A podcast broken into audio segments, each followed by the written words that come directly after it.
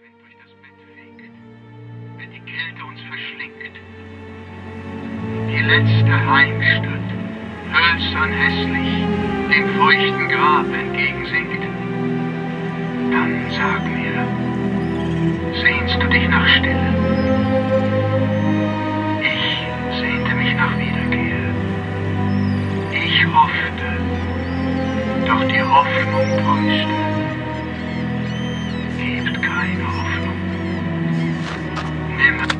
Liebe Schwestern, Diane hat ihre letzten Tage hier im Haus der Stille verbracht, verbringen dürfen.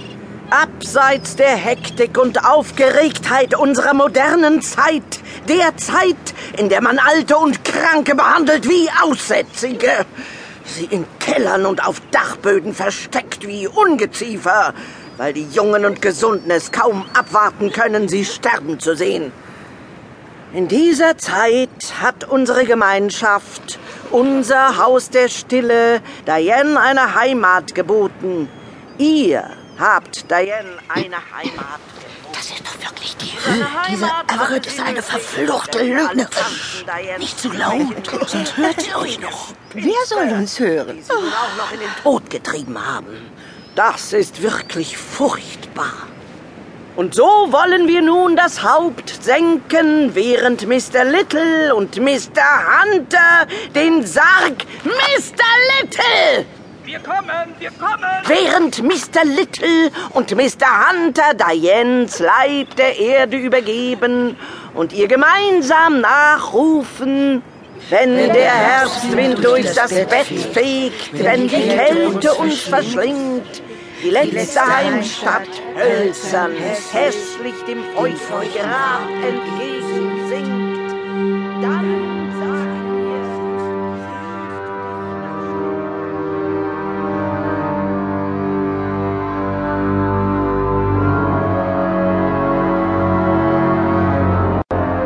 Meine liebe Sarah, ich weiß, dass du dich wundern wirst, wenn du diesen Brief in den Händen hältst.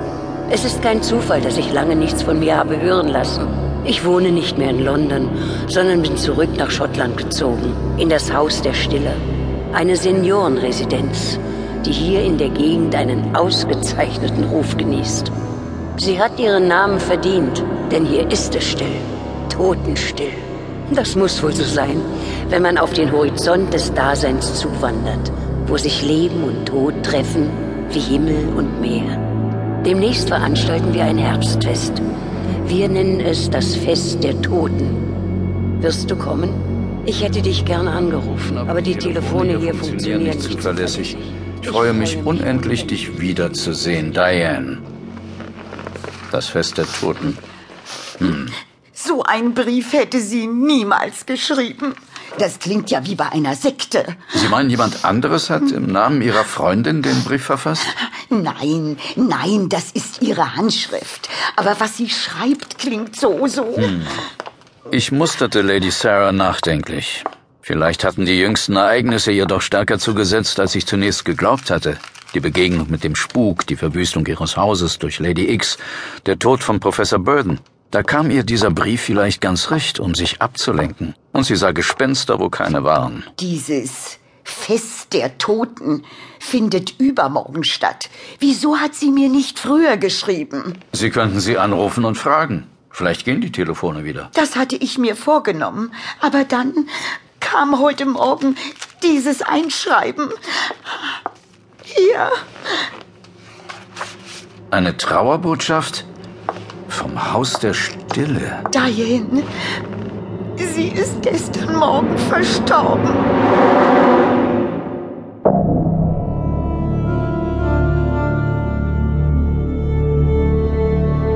Und es geschah in einer dunklen Epoche, 500 Jahre vor unserer Zeitrechnung, dass ein Mann lebte, der bereits wusste um die Kraft des Bösen, um seine Leiber, Wirte, Kreaturen.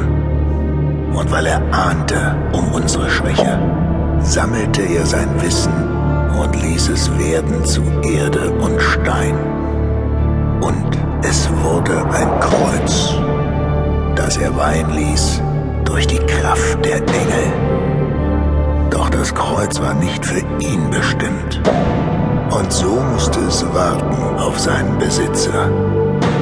Über Jahrtausende. Bis heute.